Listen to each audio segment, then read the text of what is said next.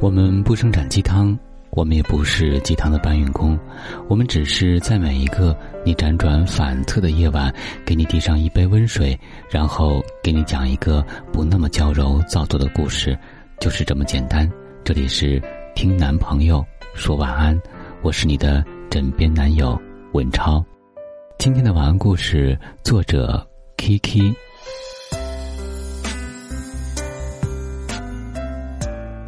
这个世界上有那么一种男人，他们是如同绿茶婊一般的存在。他有事没事儿会陪你聊一会儿，给你道个早安、晚安，偶尔给你发个状态，告诉你自己在哪里做些什么。比如，我在某餐厅吃饭，挺好吃的，下次带你一起来。隔三差五约你去看个电影，喝个咖啡。和你聊过去，聊未来，聊人生，聊理想，然后你慢慢发现，原来你们这么相像，这么契合。可是又经常突然很长一段时间不联系，某一天他会又突然出现，像什么事儿都没发生过，跟以前一样对你。对他来说，你并不是唯一这样的存在。手机里聊骚的姑娘很多，左手一个赞，右手一个评论，想起来就拉出来溜溜，美其名曰我们是朋友啊。这样的男人，我们可以亲切的称之为绿茶婊。然而，就像男人永远不能分辨出来女人一眼就能看出来的绿茶婊，女孩子们通常也很轻易被绿茶婊。蒙蔽双眼，尤其他们还有暖男的糖衣做伪装。说来也奇怪，是人是表，女生一眼就能分辨，可是换个性别，女生却常常深陷其中。小颖就是这么被套路的。他是小颖的研究生学长，小颖刚入学的时候，对小颖百般照顾。刚进入陌生的环境，小颖的心理防线也比较低，慢慢的就跟学长走得比较近。学长会提醒小颖每天的天气，会提醒她交论文的时间，会道早安、晚安。女孩子最架不住就是对自己好的人了，更不要说每天都陪自己聊天了。学长也不止一次表露过对小颖的好感，直到有一天。寝室里几个姑娘卧谈，大家兴致勃勃的在聊开学这两个月的感情。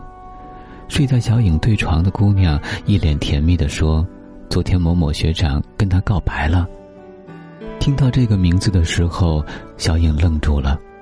学长明明前几天刚跟自己告白过呀，只是小颖人很羞涩，就没有明确表示答应，希望能再相处一段时间。对床满脸幸福的夸着学长多么体贴，会提醒他每天的天气，更是每天早安晚安从不间断，多熟悉的情节呀！小颖这才知道，他的早安晚安嘘寒问暖，不过就是幺零零八六般的官方群发。小颖不希望对床的妹子被这种渣男哄骗，跟对床的室友把这两个月的事情都说了，两个人。大骂了一顿渣男，就把学长拉黑了。可是没过几天，就听说学长跟其他系的一个学妹在一起了。这个中央空调还真是暖风十足，送温暖的覆盖面还真是广。别因为早安晚安而感动，等他给你送早饭了再感动。别以为他提醒你带伞有多么细心。等他给你送伞，再感动；别听他说什么路上小心，等他接你回家再感动；别动不动跟我说喜欢，因为你每次说放在心上的时候，我都觉得我和无数女人同居在你心里的大杂院里。莎莎和现在的男朋友在一起刚一个月，就每天吵架，很凶很凶，分分钟分手的那种。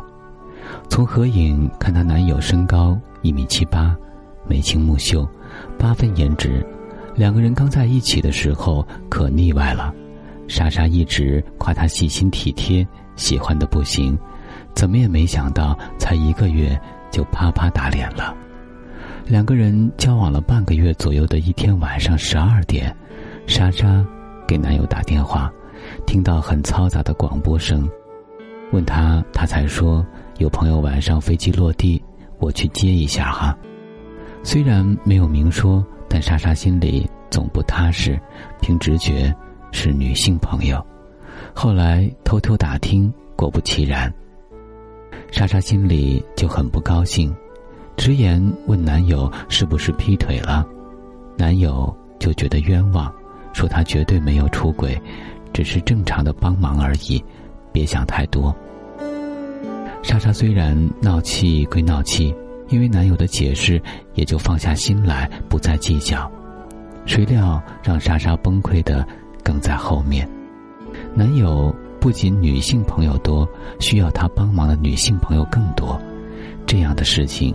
层出不穷，一会儿说有女同事外出旅游，拜托他帮忙到自己家照顾小狗；一会儿有个妹子失恋了，晚上打电话来找男友倾诉，又是陪着唱歌喝酒，又是帮忙送回家。每次男友的理由都是一个，就是给朋友正常的帮忙，没有什么的。可是，在莎莎看来，有了女朋友之后，对别的女生的好，都要有所收敛，不然，就是搞暧昧，就是精神出轨。这样的男生真的好温柔，好体贴呀！要不要顺便帮别人的床也暖了呢？所以，请你记住，如果你对我的好跟别人都一样，那我就不要了。我有感情洁癖。我没有办法跟其他人分享男朋友的温柔和体贴。我要的感情是独一无二，只属于我自己的。